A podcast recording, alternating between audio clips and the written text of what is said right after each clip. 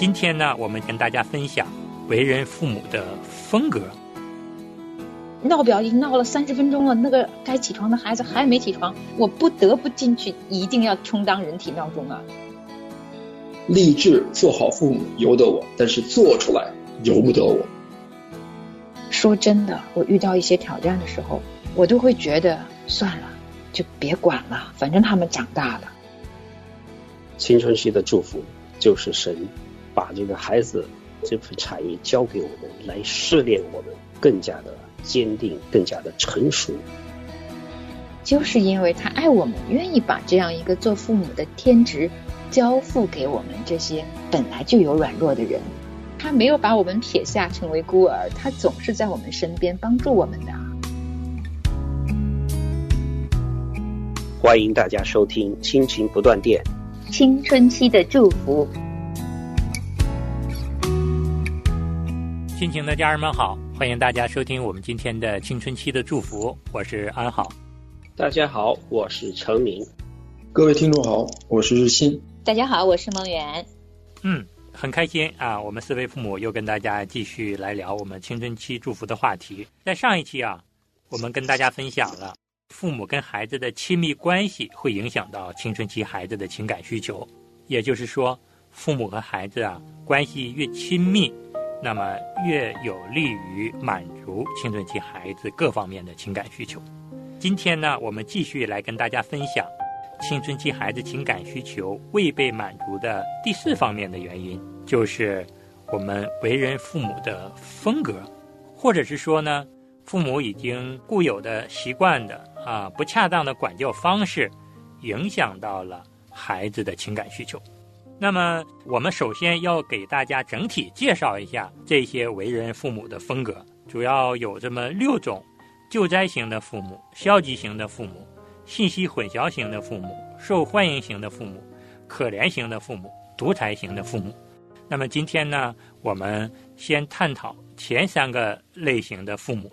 我们先来听一听作者罗德盖奇在《天天为青春期孩子祷告》一书中为我们总结的要点。为人父母的风格一，为人父母的风格第一，彼得立誓要忠于耶稣，却在主耶稣受审的那个晚上犯了大错，做了他说过不会做的事儿。当你努力做好父母，却招致相反的结果时，也许你也会有那种深刻的痛苦。你刚刚懂得怎样跟一个充满活力的十二岁孩子相处。马上又要面临沉默耍酷的十三岁孩子，你好像一个总是训练不足的父母，但事实上，要学习与变化多端的青少年建立关系，的确是一大挑战。然而，有些家长却使情况变得更加复杂，使青春期孩子难以建立彼此亲密的关系。这些家长以为是在帮忙，其实却让彼此的关系更加困难。这里将描述前三种缺乏成效的为人父母风格，下一章将讨论后三种。救灾者，这种父母想尽办法不让孩子经历到错误决定的自然结果，比如，女儿预先透支每周的零用钱的时候，爸爸常多给她一些应急；妈妈总是大声喊她的青春期孩子起床，免得她错过校车。爸爸帮孩子做自然科学的作业，直到深夜，只是因为孩子太晚才开始学习。救灾者不断帮助他们的青春期孩子脱离困境，又对孩子不负责任的做法感到气愤。但是内心深处，救灾者通常都害怕孩子不再需要他们了。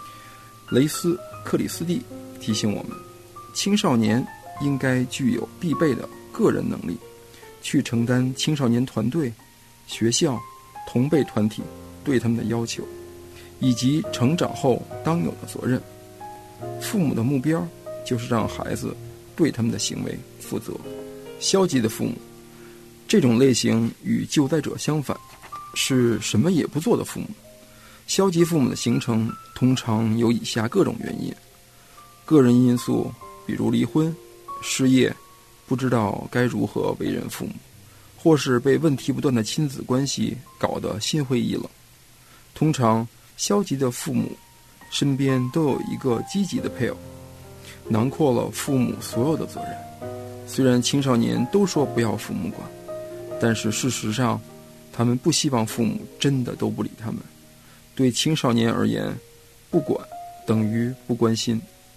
第三，信息混淆者，这类父母用混淆的信息来损害他们与青春期孩子的关系，比如他们批评青少年饮酒，却又允许孩子在家里喝酒，因为他们说这样。他会成为一个负责任的饮酒者。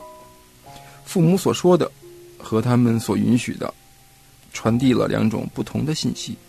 可是，传递混淆信息的并不只有父母，大众传播也难究其责。甚至孩子的学校也传播混淆信息，连教会也可能在传播混淆信息。传播混淆信息的父母常常搞不清楚为什么。他们的孩子不能遵守规矩。在今天的作者分享中啊，作者开篇提到了彼得三次不认主的故事。那么这段经文呢，是记载在马太福音二十六章六十九到七十五节的。耶稣被抓的那一夜，当时呢，彼得呢就在外院呢坐着，然后有一个使女呢就前来说：“哎，你不就是跟耶稣一伙的吗？”彼得在众人面前却不承认，他说：“我不知道你说的是什么。”所以说他赶紧就出来了，到了门口。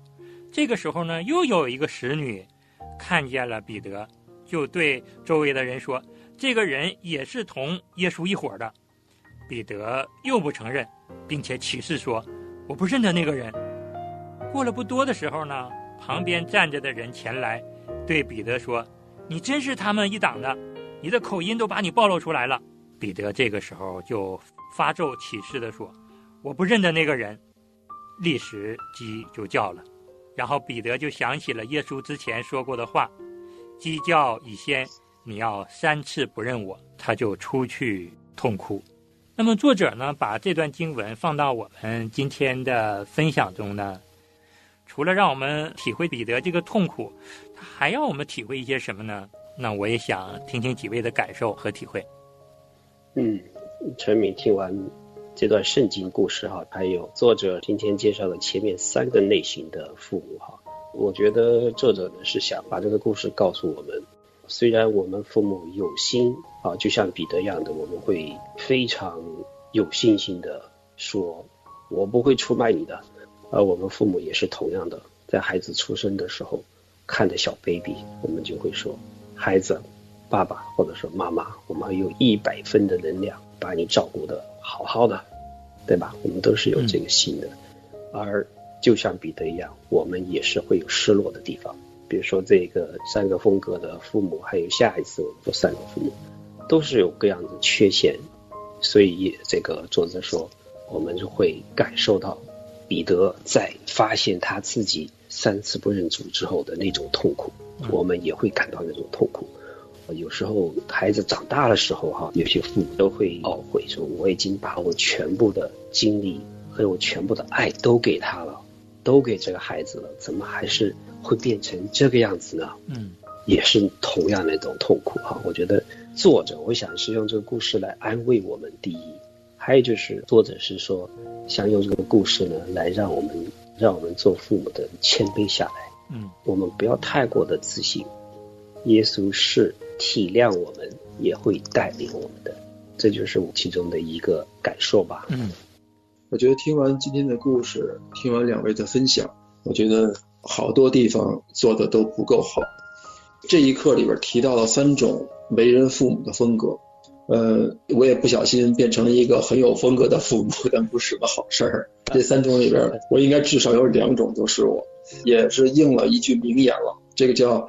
立志做好父母由得我，但是做出来由不得我，真的是太不容易了。自己觉得是好心，但是通常办了坏事儿。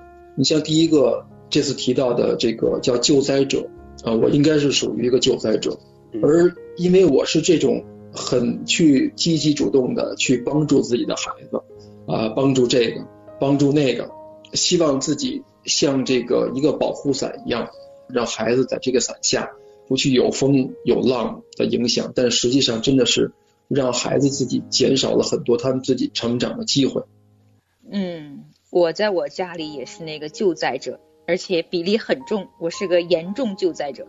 嗯，我相信每一个父母啊，可能真的都是愿意将自己最好的为人父母的那些能力，尽所能的去养育孩子啊。我们都不是故意成为某种风格的父母，就是我们虽然很想有一个好的果效，但是呢，这些风格的父母呢，其实是一种缺乏成效的一种养育。嗯，所以我相信很多的时候，我们都不是完美的父母。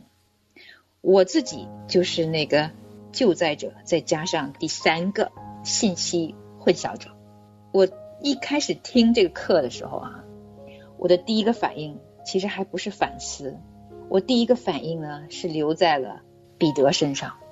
我也挺赞叹这个作者，他能够把彼得那天晚上的那个经历、那个画面带到我这个心里很难过的母亲面前。因为那节经文啊，在马太福音二十六章的七十五节的最后的结尾，马太说什么？他说彼得就出去痛哭，一个痛哭流泪的大男人啊！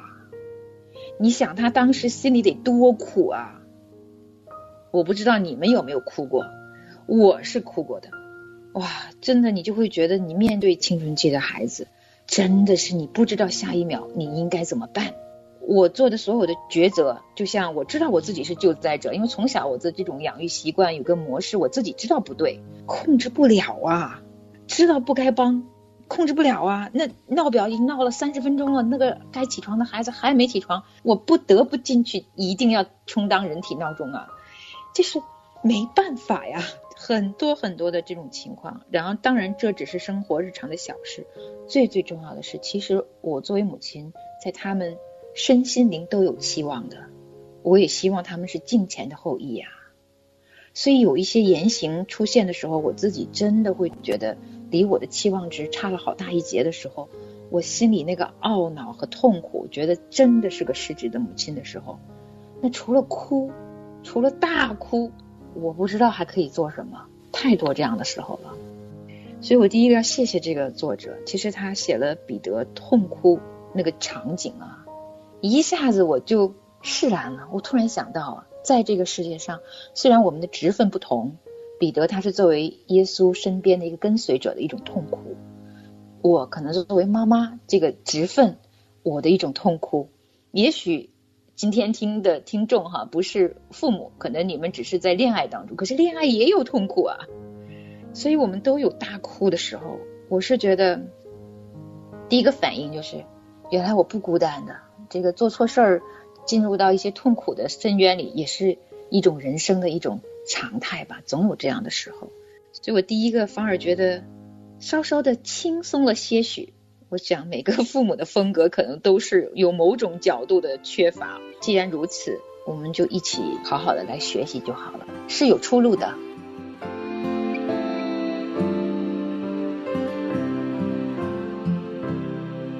万家灯火在闪烁，好像不停在诉说千万人生命中人生好像一台戏，曲终人散的时候，心中的盼望到永久。天越黑，夜越深。星星越照亮夜空，好像我心中的盼望越黑越闪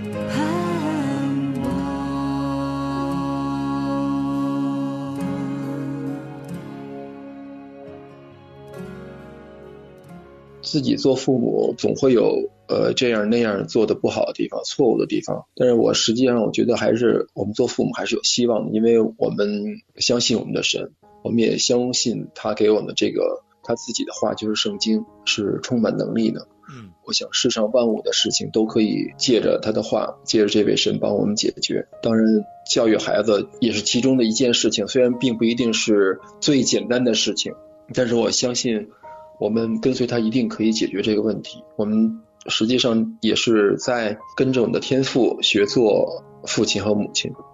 那我觉得呢，今天其实还是让我思考挺多的。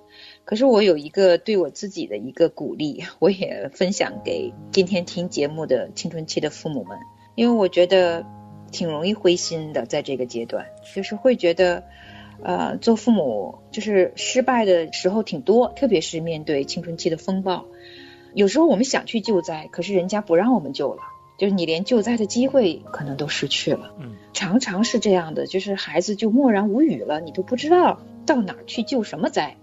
其实有很多的时候，我们可能下意识的会做第二个消极的父母亲，因为好像没法管了，我们可能就，哎呀算了，他反正也长大了，就由他去吧。有可能像我，我都时常的会小的时候是绝对百分百救灾者，但是到了青春期的时候，说真的，我遇到一些挑战的时候，我都会觉得算了，就别管了，反正他们长大了。嗯，就是也会有灰心。其实灰心的一个状态，就是我成了一个挺消极的一个母亲。所以我其实今天听的时候呢，我很感谢所有啊弟兄们的分享，因为我发现啊，真的我不是那个唯一的一个，嗯我们总是有各样的问题啊，我们的作为父母，我们的养育的方式总有欠缺。可是我今天就是感谢神，因为我觉得这是从啊神的圣灵来安慰我，给给我鼓励哈、因为你看彼得，他三次没有认主，可是耶稣有提前告诉他说：“我知道你会三次不认我。”耶稣知道，而且当彼得痛哭流泪的时候，当耶稣复活的时候，耶稣亲自去找他。首先，他是差派了那些看到空坟墓的人呢，去找了彼得。彼得听到这些人说，他起初不信，他就跑去坟墓里去看了。看了他就稀奇，哇，真的吗？耶稣真的复活了吗？紧接着，耶稣就亲自显现给彼得，还跟彼得说话。这一切的经历，让彼得重新活过来，而且充满了能力。他后来影响了很多很多人去建立教会。我觉得，作为一个能够认识神、能够品尝到耶稣救恩的属神的小孩，也是有盼望的。因为耶稣他知道我们的软弱，就像当年他知道。彼得的软弱一样的，他晓得我们做父母都不容易，绝对不是因为我们合格了他才让我们做父母的，就是因为他爱我们，愿意把这样一个做父母的天职交付给我们这些本来就有软弱的人。嗯，因为他没有把我们撇下成为孤儿，他总是在我们身边帮助我们的。我想，当我们意识到我们真的有好多欠缺的时候，只要承认，我们也愿意来祷告。神就会赦免我们做的不对的地方，也一定会在同时亲自的帮助我们，让我们能够走出这些伤心和难过的时刻，再有重新有能力面对我们的孩子。其实养育孩子是生命跟生命相碰撞。我我想我们的生命不足，当孩子到了青春期的时候，少年他已经成了一个小成人的样子，其实是有生命与生命的碰撞的。而在这个风暴期里，我相信我们有些欠缺，我觉得是一个挺常见的状态。所以，我们只要来到神的面前，我们承认我们真的有不足，那我觉得承认的那一刻，神的帮助就会临到的。是，嗯，很多时候呢，真的是如几位所说的，就是在我们面对青春期孩子的时候啊，我们会出现各种的无助、无力。无奈，但这个时候就是神让我们看见我们为人父母不足的时候，让我们看到自己的不足，懂得依靠他的时候，然后神的大能就会帮助我们在养育孩子的过程中重新得到从他而来的这个力量。这个也是我们青春期祝福最重要的一点。我们的祝福首先要临到我们的父母，我们先从神那里得到。莫大的这美好的祝福，我们才能够更好的去教导我们的孩子。对呀，青春期的祝福就是神把这个孩子这份产业交给我们，来试炼我们更加的坚定，更加的成熟。嗯，那么我们今天的节目呢就接近尾声了。最后啊，我们也请日新兄带我们几位父母做一个祷告。好，我们下面一起低头同心祷告。我们亲爱的天父啊，我们感谢您，您把做父母的位分赐给我们，让我们帮您管理您自己的产业。主要我们真的是本身就不是完美的人，我们也真的很难做到是一个完美的父母。我们在做父母这个过程中，真的是不断的去犯错误，就像保罗所说的那样。啊，立志为善由得我，只是行出来由不得我。我们跟孩子也是这样，往往我们当时设定了很多好的想法、好的行为，当遇到青春期孩子，他们对我们的这种刺激，对我们的这种打击，就会让我们灰心，会让我们沮丧。也会让我们有时候在这个做父母的过程中，真的是经常会犯这些不同的错误。也求主您帮助我们改正我们自己在做这个父母过程中做的不对的地方、做的不足的地方，让我们回到主您的话语里面去，让我们也回到主您自己的爱里面去。让我们首先从您那里面得到祝福，也让我们自己成为祝福我们孩子的管道，将这份祝福传给他们。我们也知道，在这个末世，以您的方式去教育我们的孩子真的不容易。但是主，您也是一直不断的勉励我们，也真的是希望我们能够竭力进入到您的安心里面，也学习您那样做天赋的那样的样式，用永远的爱去爱我们的孩子，以此爱吸引他们。不管他们做了什么样的事情，他们真的是主您赐给我们的产业，也不管我们有什么地方做的不对的，也求主您真的是也告诉我们，指引我们，以正确的方式去教导我们的孩子。也让我们的孩子能够长成以后有耶稣基督的样式，有他的身量。以上祷告是奉我主耶稣基督的名求。阿门。阿门。阿门。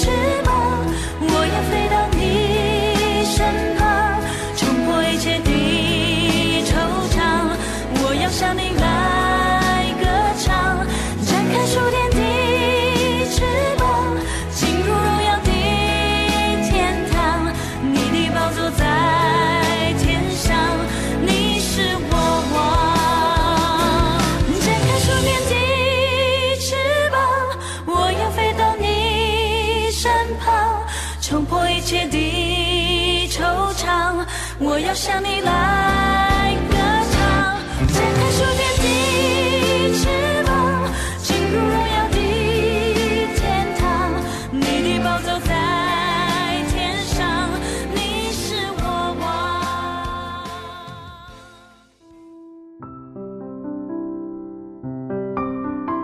亲爱的听众朋友，现在您正在收听的节目是由良友电台为您制作的，每周一到周五播出的亲情不断电，欢迎您与我们联络。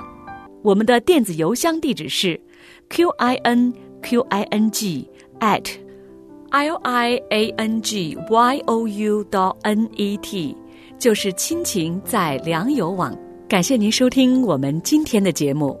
愿上帝赐福给您和您的家人。我们下次节目再会。